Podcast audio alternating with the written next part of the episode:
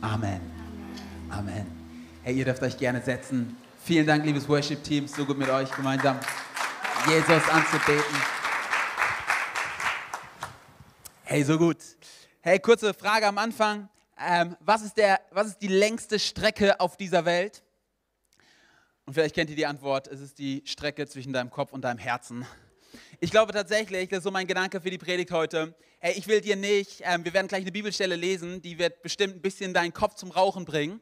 Aber weißt du, was ich glaube? Gott will heute nicht deinen Kopf zum Rauchen bringen, sondern er will dein Herz erreichen. Und ich lade dich so sehr ein, dass du vielleicht in dieser Predigt sitzt und wirklich mit dieser Frage beginnst. Jesus, wo willst du in meinem Herzen etwas verändern? Wo willst du zu meinem Herzen sprechen ähm, in dieser Predigt? Wir sind heute in Teil 2 unserer Serie Kingdom Culture. Und wir sprechen in diesen Wochen über das Reich Gottes, das Himmelreich. Vielleicht hast du es schon bemerkt, als du mal die Bibel aufgeschlagen hast. Jesus tut im Neuen Testament viele Wunder, aber er lehrt auch sehr, sehr viel. Und ich weiß nicht, ob du schon mal drüber, ge, drauf geschaut hast, wie oft Jesus zum Beispiel über Kirche spricht. Fast gar nicht. Aber worüber er richtig, richtig viel spricht, ist über Reich Gottes. Vielleicht hast du es schon mal gesehen, es gibt ganze Kapitel, wir sind gerade in Matthäus 13, das gesamte Kapitel in Matthäus 13 geht immer wieder ums Reich Gottes. Er spricht immer wieder über Gleichnisse und erklärt uns, wie das Reich Gottes funktioniert und was es ist und so weiter. Und wir dachten uns, hey, wenn Jesus so viel darüber spricht, dann macht es doch total Sinn, dass wir auch mal über das Reich Gottes sprechen. Und wir haben diese Serie Kingdom Culture genannt, weil wir uns nicht nur darüber Gedanken machen wollen, sondern weil wir uns wünschen, dass in unserem Leben das Reich Gottes anbricht, dass es in deinem und meinem Leben sichtbar wird. Aber was ist überhaupt das Reich Gottes? Wir haben eine ganz einfache Definition für diese Serie mitgebracht. Das hat Christian letzte Woche so gut auf den Punkt gebracht. Und die darfst du dir gerne aufschreiben, falls du dich mal immer fragst, was ist das Reich Gottes? Ganz simpel. Das Reich Gottes ist überall dort, wo Gottes Wille geschieht. Das Reich Gottes ist überall dort, wo Gottes Wille geschieht. Man könnte auch sagen, das ist der Herrschaftsbereich von Gott. Da, wo Gott der König ist, dort passiert sein Wille, weil die Menschen ihren Willen umsetzen und das ist Reich Gottes. Also Kingdom ist dort, wo Gottes Wille passiert. Ja, wisst ihr, wovon wir träumen als Kirche, als Fokuskirche? Wir träumen davon, dass wir eine Kirche sind, du magst es nicht glauben, wo Gottes Wille passiert. Ist es dein, dein, Wunsch auch, ja? dass wir nicht nur Kirche sind, wir haben unsere Pläne, wir haben unsere Jahrespläne, wir machen unser Programm, was halt eine Kirche macht. Unser Wunsch als Kirche ist es, dass Gottes Wille hier in unserer Kirche passiert. Aber weißt du was? Mein Wunsch ist nicht nur, dass Gottes Wille hier passiert. Unser Traum ist, dass wir eine Kirche voller Menschen sind, du und ich, egal wohin wir gehen im Alltag, dass dort Gottes Wille geschieht. Du, du bist, ich werde darüber noch nachher sprechen, du bist ein Reich Gottesträger. Hey, wusstest du, du bist nicht nur einer, der hier sonntags herkommt und der Priester, der Pastor erzählt dir was und dann gehst du wieder gesegnet nach Hause. Du bist ein Kind Gottes, wenn du ihm dein Leben gegeben hast. In dir lebt der König der Könige. Du bist Reich Gottes Zone und überall dort, wo du hinkommst, verbreitet sich das Reich Gottes. Wusstest du das? Und das ist unser Traum. Wir wünschen uns, dass wir eine Kirche sind, nicht nur Sonntag zusammenkommen und einen schönen Gottesdienst haben, sondern wenn wir von Montag bis Samstag im Alltag sind, dass das Reich Gottes sich dort ausbreitet. Und wisst ihr was? Wir träumen auch davon, dass grundsätzlich in dieser Welt Gottes Wille passiert. Wisst ihr, wir denken immer nur, ja, unsere Kirche und die Christen. Nein, weißt du was? Ich wünsche mir, dass unsere Schulen, dass in, uns, in unseren Krankenhäusern, dass in unserer Politik, dass Gottes Wille geschieht. Dass, dass Gottes Reich sich ausbreitet. Deswegen haben wir es genannt Kingdom Culture. Davon träumen wir, dafür beten wir. Und ich glaube, da sind wir voll in Jesu Fußstapfen. Jesus hat gebetet, dein Reich komme, dein Wille geschehe, wie im Himmel, so auf Erden. Das ist das Gebet, was er uns alle gelehrt hat. Und ich lade dich so ein, in diesen Wochen einfach das zu beten. Jesus, ich bete, dass dein Wille geschieht in meinem Leben, in unserer Kirche, in dieser Welt, in meinem Arbeitsplatz. Amen. Jetzt hat Jesus immer über das Reich Gottes in Gleichnissen gesprochen. Vielleicht hast du mal in der Schule im Rallye-Unterricht Gleichnisse versucht auszulegen. Bei ich, bei ich mit meinem Rallye-Lehrer habe das gemacht und dann wurde mir erklärt, wie Gleichnisse funktionieren. Für mich war es sehr, sehr verwirrend, alles im Rallye-Unterricht. Aber Gleichnisse, ganz simpel mal zusammengefasst, sind bildhafte Reden. Jesus versucht, eine geistliche Wahrheit zu nehmen und er sagt, wie kann ich denn den Menschen helfen, das zu verstehen? Und auf der anderen Seite nimmt er ein praktisches Beispiel aus der Welt und macht es daran anschaulich. Deswegen benutzen Prediger immer Fußballbeispiele, auch wenn sie der Hälfte der Leute schon auf den Sack gehen. Aber die Wahrheit ist, dass es halt meine Welt ist, in der ich lebe und deswegen nimmt man immer Fußballbeispiele, um es zu veranschaulichen. Aber ich nehme ein praktisches Beispiel und versuche es den Leuten sichtbar zu machen. Das ist Jesu Wunsch. Und jetzt kommt der Punkt, das hat Christian letzte Woche so gut gesagt. Jesu Wunsch ist nicht, dass die Leute es hören, verstehen und dann sagen, ah cool, das ist eine neue Info für mich, sondern dass sie es hören, verstehen und am Ende tun. Sein Wunsch ist, dass Lebensveränderung passiert in dem Leben der Jünger. Und jetzt springen wir heute mal in ein richtig spannendes Gleichnis rein. Ich finde es sogar mega herausfordernd. Und wir lesen es, wir gucken uns an, was Jesus darüber aussagt, aber ich habe eine Frage, die gebe ich dir vorab mit. Und die werden wir nachher auch in einer kleinen Stimmungsumfrage machen. Was hat das Gleichnis bei dir emotional ausgelöst? Okay, was, was hat das Gleichnis bei dir gemacht? Und ich lese mal, wir springen rein. Matthäus 13, Abvers 24. Jesus erzählte noch ein anderes Gleichnis. Das Himmelreich ist vergleichbar mit einem Bauern, der gutes Saatgut auf sein Feld säte. Doch in der Nacht, als alles schlief, kam sein Feind und säte Unkraut zwischen den Weizen und ging wieder weg. Als das Korn zu wachsen begann und Ehren ausbildete, kam auch das Unkraut zum Vorschein. Da kamen die Arbeiter des Bauern und sagten, Herr, das Feld, auf dem du gutes Saatgut gesät hast, ist voller Unkraut. Das hat mein Feind getan, rief der Bauer aus. Sollen wir das Unkraut ausreißen? fragten die Arbeiter. Äh, er antwortete, nein, wenn ihr das tut, schadet ihr dem Weizen. Lasst beides bis zur Zeit der Ernte wachsen, dann will ich den Erntehelfern sagen, dass sie das Unkraut heraussammeln und verbrennen sollen, den Weizen aber sollen sie in die Scheune bringen. Bleiben wir mal kurz da stehen, wir lesen gleich noch weiter, weil Jesus erklärt gleich, was dieses Gleichnis bedeutet. Fassen wir nochmal zusammen. Da ist ein Landwirt, also ein Bauer, der hat ein Feld und auf diesem Feld sät er Samen aus. Er geht sich abends, legt sich abends schlafen und nachts kommt der Feind von diesem Landwirt, hat auch Samen dabei und sät diese Samen zwischen, das Weizen, zwischen den Weizen vom Landwirt. Nach einiger Zeit gehen die Arbeiter von diesem Landwirt auf das Feld und gehen zum Landwirt und sagen, ey, ganz ehrlich, hier ist Weizen von dir gesät worden, aber hey, zwischen dem ganzen Weizen ist überall Unkraut und der ist giftig. Damals gab es sogenannten Taumellolch. Kannst du dir mal aufschreiben? Taumellolch, toller Name. Taumellolch war so giftige, giftige Art von Weizen, könnte man sagen. Und der sah Weizen zum Verwechseln ähnlich. Du konntest es fast bis zur Ernte nicht unterscheiden. Wenn du Taumellolch gegessen hast, bist du gestorben. Wenn du Weizen gegessen hast, bist du gesund gewachsen. Das war ein großes Problem damals. Und erst bei der Ernte konnte man eigentlich den Unterschied wirklich sehen, weil der Taumellolch dann eine andere Farbe bekommen hat. Jetzt gehen die Arbeiter also zu dem Landwirt hin und sagen, hey, können, sollen wir den Taumellolch, also das Unkraut rausreißen? Dann sagt der Landwirt, nein, weil ihr könnt, wenn ihr das jetzt macht, ihr könnt gar nicht richtig unterscheiden, was was ist. Ihr würdet auch noch Weizen mit rausreißen und der Schaden wäre größer als vorher. Lasst es wachsen, am Ende kommt die Ernte. Wenn die Ernte ist, kann man es unterscheiden, dann wird alles abgesenzt, die, der Taumellolch, also das Unkraut kommt weg, wird verbrannt und der Weizen kommt in die Scheune. Jetzt sagen die Jünger, okay, soweit verstanden, aber was willst du uns eigentlich damit sagen? Und dann sagt Jesus, alles gleich, erklär es euch. Und wir lesen weiter, ab Vers 36. Seine Jünger baten ihn, erklär uns das Gleichnis vom Unkraut auf dem Feld. Jesus sagte, der Bauer, der den guten Samen aussät, ist der Menschensohn. Also der Menschensohn ist eine Selbstbezeichnung von Jesus für sich selbst. Der Bauer, der den Samen aussät, ist Jesus. Das Feld ist die Welt. Und der gute Same steht für die Kinder des Himmelreichs.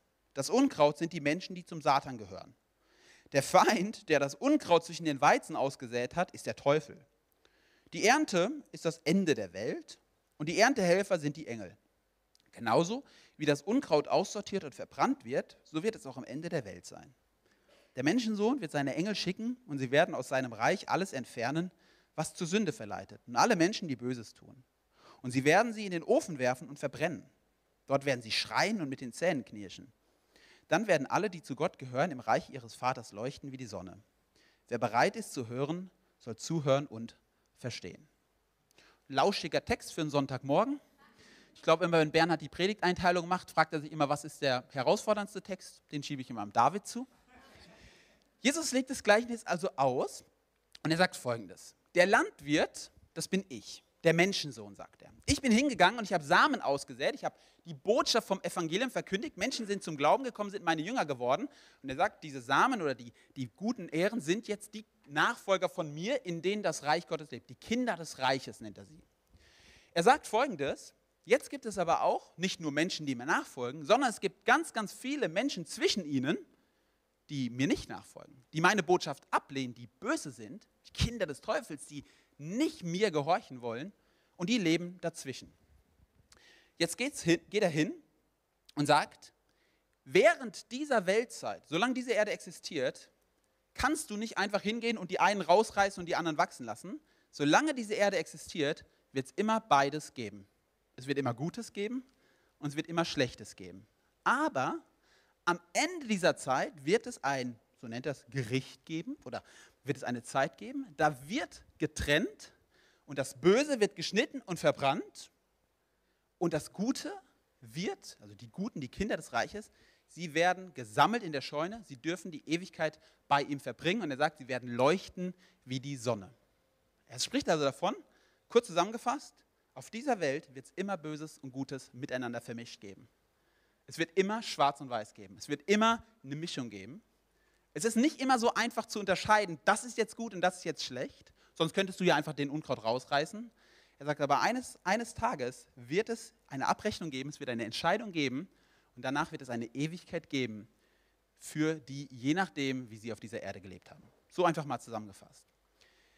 Das ist ein herausfordernder Text, finde ich. Aber meine Frage ist, wie fandest du den Text eigentlich? Und jetzt kommt meine Umfrage. Was löst der Text bei dir emotional aus? Ich habe dir mal vier Optionen mitgebracht und du kannst klar, ich einfach mal kurz überlegen und dann machen wir ein kurzes Stimmungsbild, wie ihr diesen Text findet. Also einfach nur den Text, als wir ihn gelesen haben. Die erste Sache wäre, der Text ist herausfordernd. Die zweite Sache ist, der Text ist ermutigend. Die dritte Option ist, der Text ist erschreckend. Und die vierte Option ist, der Text ist tröstend. Okay, hast du, hast du also ich sage nochmal, herausfordernd, ermutigend, erschreckend oder tröstend? Fangen wir mal an, wer fand den Text herausfordernd primär? Okay, doch recht viele. Wer fand ihn ermutigend? Okay, cool. Wer fand ihn erschreckend? Okay, ja. Und wer fand ihn tröstend? Okay, hey, krass, ungefähr gleich verteilt.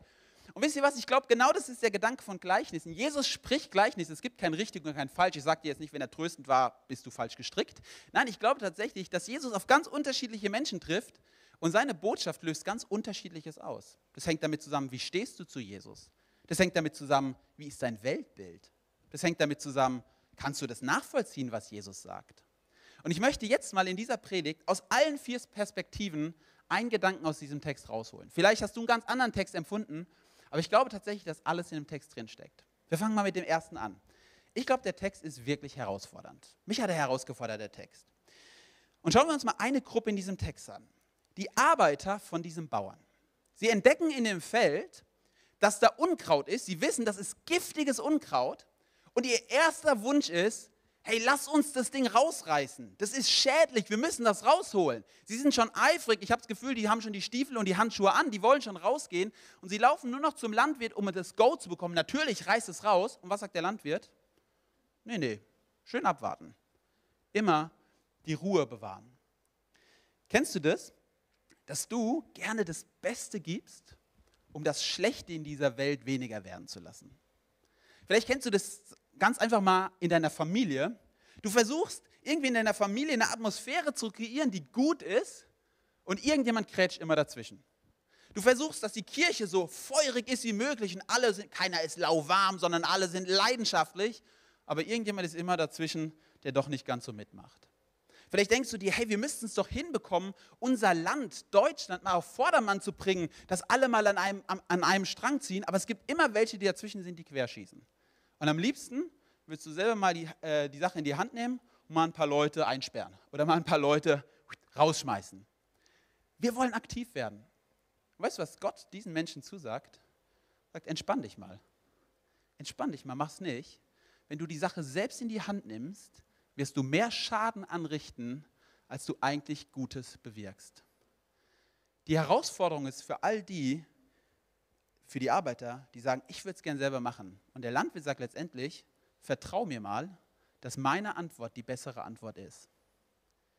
Ich finde es herausfordernd, weil es uns auch sagt, dass es Böses, böse Menschen immer geben wird.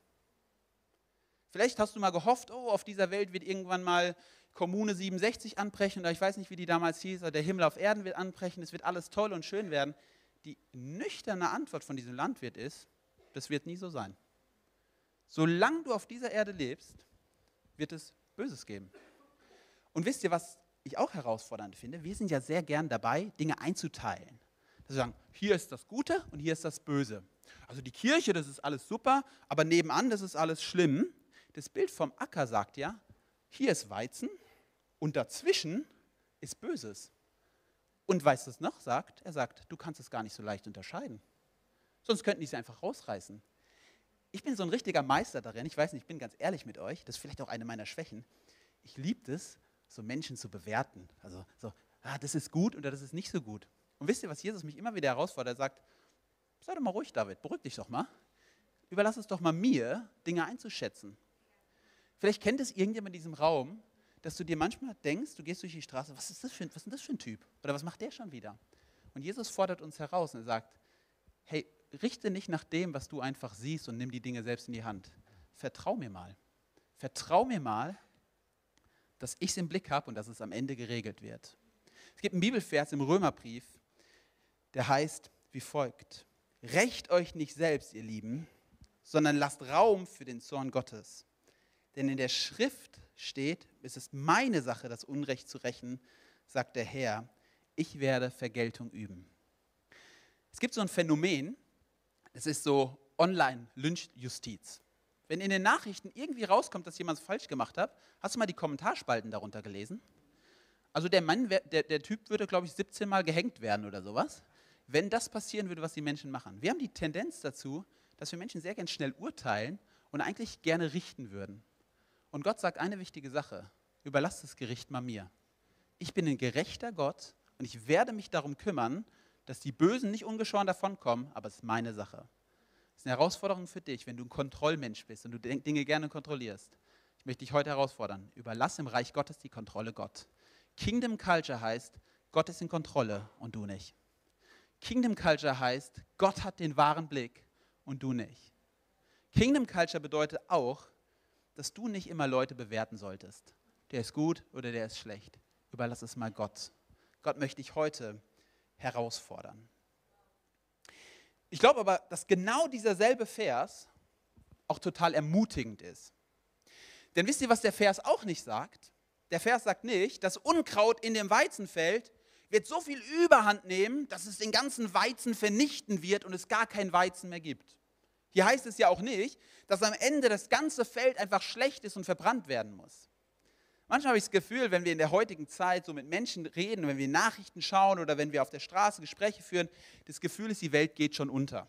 Beziehungsweise die Welt ist schon untergegangen. Wir haben fünf nach zwölf. Also es ist alles furchtbar und es ist alles nur noch schlimm. Und die Politiker, die könnten wir doch alle in einen Sack stecken und draufhauen. Man wird immer den Richtigen treffen. Das ist Blödsinn. Das ist einfach Blödsinn. Jesus sagt, den Weizen, das Gute, wird es auch bis zum Ende geben. Er sagt, wenn du ein Mensch bist, du hast das Gefühl, die Welt geht schon unter und alles ist furchtbar und es gibt nur noch böse Menschen. Das stimmt nicht. Er weiß was, auf meinem Feld in dieser Welt gibt es auch immer wieder überall Menschen, die Gutes tun und Gutes bewirken. Ich glaube, wir sollten anfangen, ich nehme mal ein Beispiel, für unsere Politiker zu beten. Ich glaube, es gibt so viele Menschen in der Politik, die wollen das Gute. Die wollen, sie bemühen sich darum, das Beste zu tun. Es gibt viele Christen in der Politik. Sie wollen das Beste. Und nicht einfach zu sagen, ja, das ist schwarz und das ist weiß. Und das ist auch was Hoffnungsvolles. Das ist eine hoffnungsvolle Botschaft der Bibel. Das Böse wird nicht über das Gute siegen. Das Böse wird nicht über das Gute siegen. Das ist unfassbar Ermutigendes. Ich glaube tatsächlich, dass Kingdom Culture bedeutet, dass du in deinem Freundeskreis und in deiner Nachbarschaft der positivste Mensch bist. Das glaube ich tatsächlich.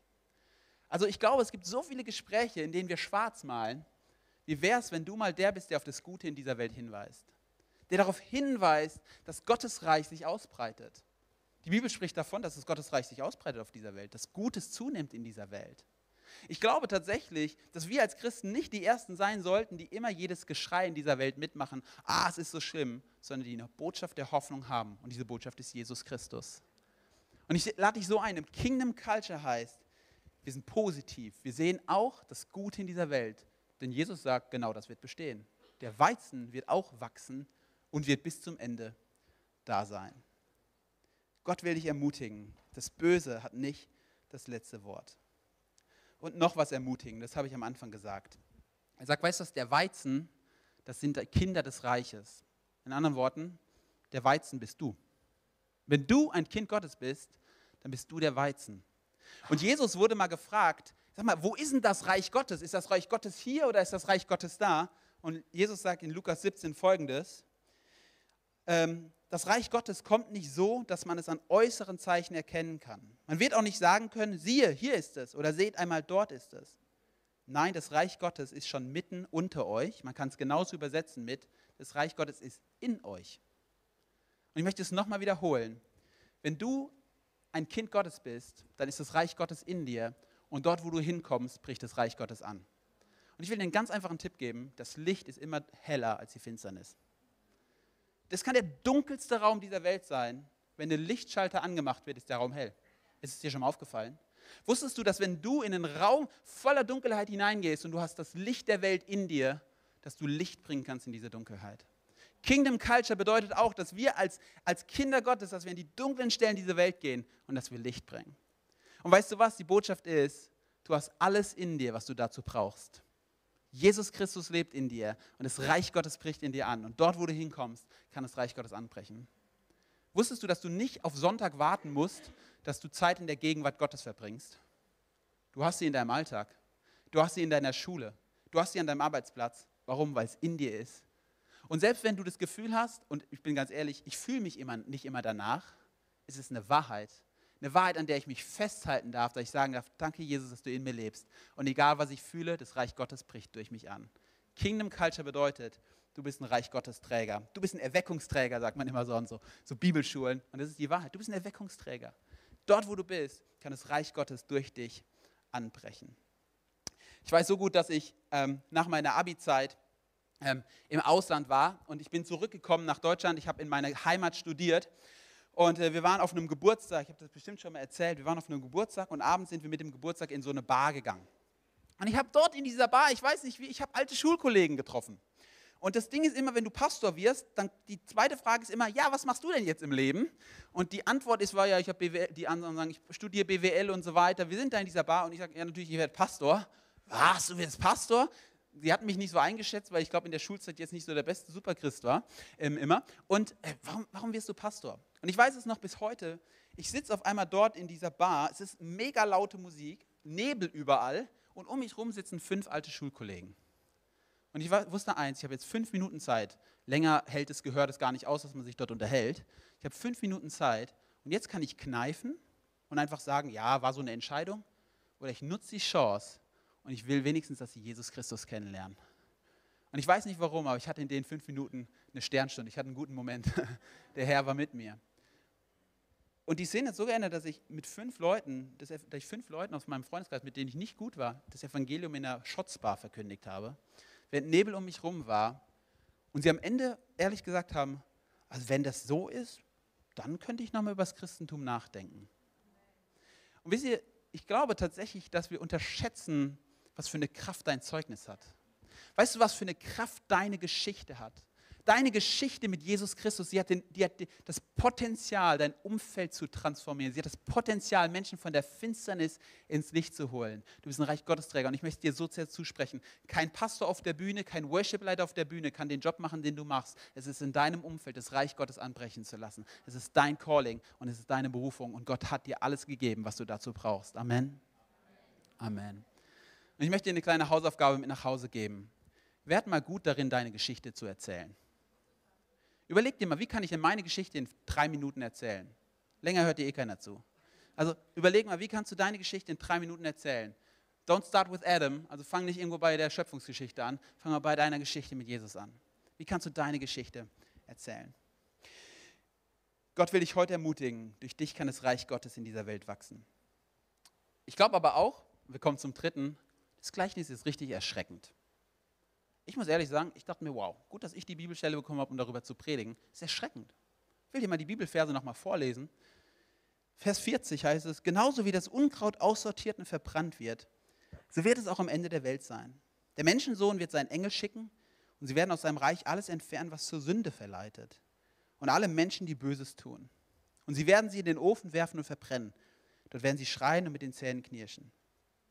Wow, Jesus erklärt hier, übrigens wie an ganz, ganz vielen Stellen im Neuen Testament, wir denken immer so ein Randthema, Jesus spricht sehr, sehr offen und relativ viel in der Bibel über Himmel und Hölle, könnte man einfach mal so platt sagen. Er spricht sehr, sehr viel darüber, wie die Ewigkeit aussehen wird, wenn diese Zeit auf dieser Erde vorbei ist.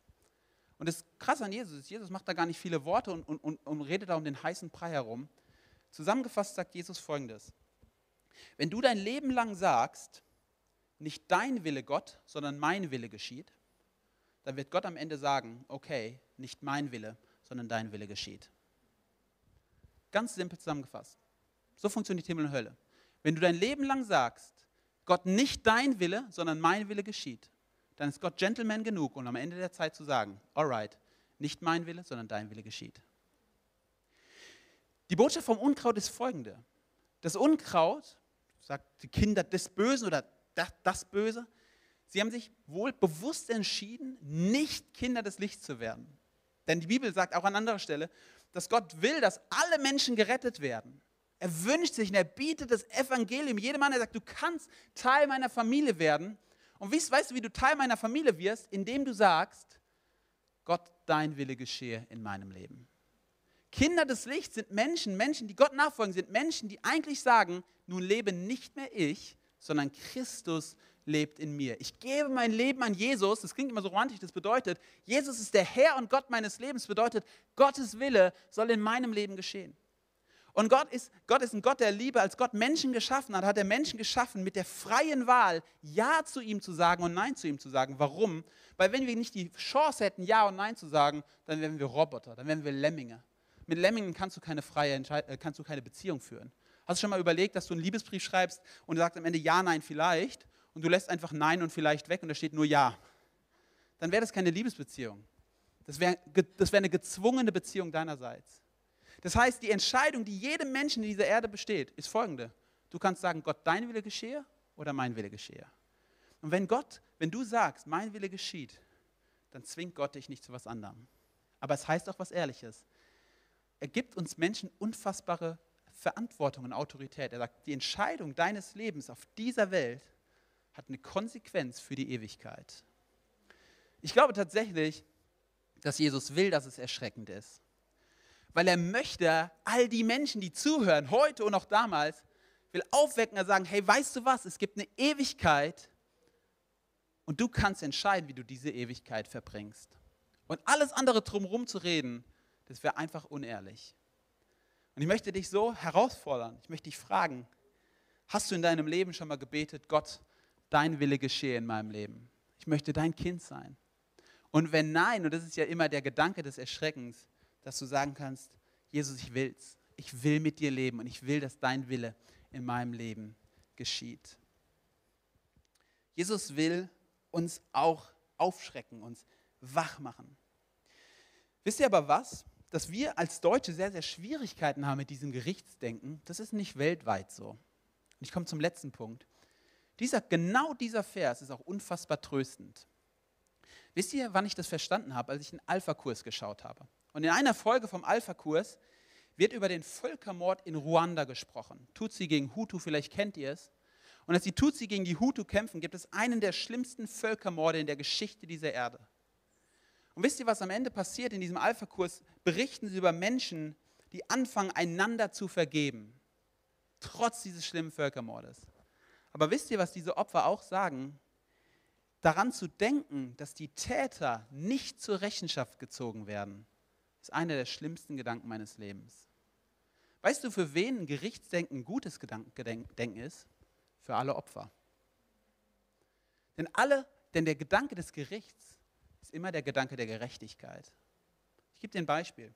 Wenn du dein Leben lang unter einer Person leidest aufs Schlimmste und dein Leben kaputt gemacht wird, dann wünschst du dir, dass Gerechtigkeit passiert mit dieser Person. Und die christliche Botschaft ist nicht einfach nur, ja, jeder, der Furchtbares in dieser Welt getan hat, der kommt durch, die Botschaft ist, Gott wird sich darum kümmern. Und wisst ihr was? Er wird für dich einen Ort haben, wo Trost und Wiederherstellung ist. Du darfst wissen, dass Gott sich kümmert um das Böse in dieser Welt. Und ich glaube, dass es unfassbar tröstend ist, weil es bedeutet auch, dass er einen Platz des Trostes für dich hat.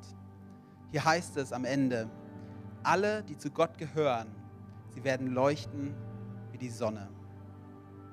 In Offenbarung 21, Vers 4 heißt es, jede Träne wird er von ihren Augen wischen. Es wird keinen Tod mehr geben und keine Traurigkeit, keine Klage, kein Schmerz. Was früher war, ist für immer vorbei. Weißt du was, die Botschaft des Gerichts, die Botschaft der Zukunft bei Gott ist auch eine Botschaft, dass wenn du dein Vertrauen in Jesus Christus lebst, dass er eine Hoffnung hat voller Frieden, voller Freude, voller Freiheit und voller Trost für dich. Ich glaube tatsächlich, dass Gott dich trösten will. Wenn du sagst, mein Leben auf dieser Erde, es war nicht ideal. Es war nicht gut. Es war vielleicht herausfordernd und die Welt hat mir nicht so ein gutes Leben gegeben wie all den anderen. Vielleicht habe ich gelitten unter Menschen. Und glaube ich, will Gott dir heute zusprechen, ich möchte dich trösten. Ich werde mich um dein Recht kümmern. Das Böse wird nicht einfach durchgehen. Ich finde es einen herausfordernden Text. Ich finde es einen ermutigenden Text. Ich finde, dass es ein erschreckender Text ist und ein tröstender Text ist. Aber ich habe eine Sache zum Abschied. Ich glaube, dass Jesus mit diesem Text nicht will, dass du rausgehst und sagst, boah, der Text hat mich geärgert oder der Text war dumm, sondern ich glaube eigentlich, dass er mit diesem Text dir eine Hand entgegenstrecken will und dich einlädt und sagt, weißt du, was ich mir wünsche? Ich wünsche mir, dass du zu mir gehörst. Ich wünsche mir, dass du zu meinem Reich gehörst. Ich wünsche mir so sehr, dass du die Ewigkeit bei mir verbringen wirst und leuchten wirst wie die Sonne. Und ich lade dich einfach mal ein, die Augen zu schließen am Ende dieser Predigt.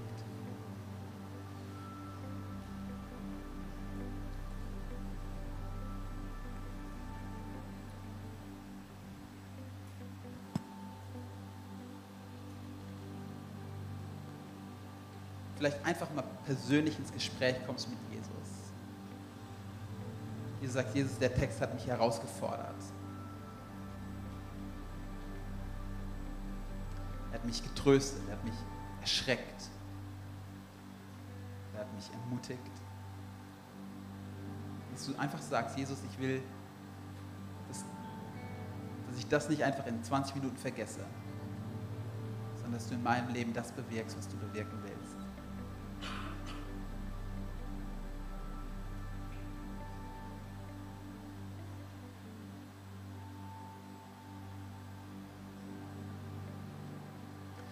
Vielleicht magst du zum Abschluss mit mir aufstehen.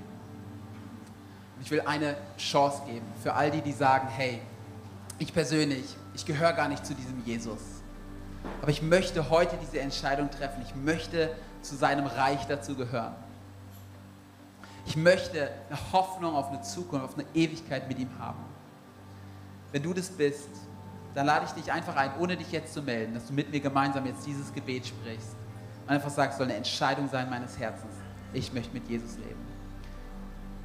Darfst gerne das Gebet anwerfen. Lass uns gemeinsam beten. Jesus, ich weiß, dass du mich liebst. Es gibt nichts, was ich tun könnte, damit du mich mehr liebst. Du bist gekommen, um mich von allem zu befreien, was mich von Gott trennt. Du bist für mich gestorben und auferstanden. Ich folge deinem Ruf und bitte um Vergebung. Du sollst mein ganzes Leben bestimmen. Ich danke dir, dass ich durch dich wirklich frei bin und ein Leben in Ewigkeit habe. Amen. Lass mal einen Applaus geben für alle, die sich entschieden haben. Amen.